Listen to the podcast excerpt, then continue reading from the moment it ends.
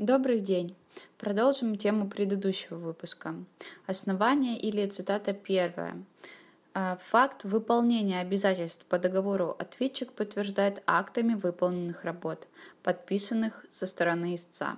Согласно пункту 12 письма Высшего арбитражного суда Российской Федерации номер 51 от 24.01.2000 года, наличие акта приемки работ, подписанного заказчиком, не лишает заказчика права представить суду возражения по объему и стоимости работ. Цитата номер два.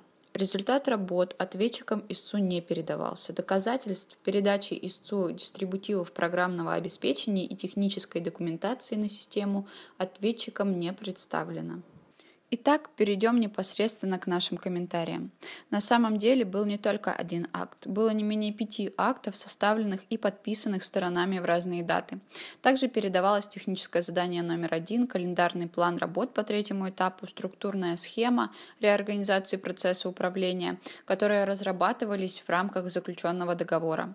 Кроме этого, было и экспертное заключение относительно характера и объема работ по разработке и внедрению программного обеспечения – разработчик ООО группы РТФ Андрея Залыгина и протокол испытаний действующей модели производственной исполнительной на соответствие функции модели техническому заданию номер один.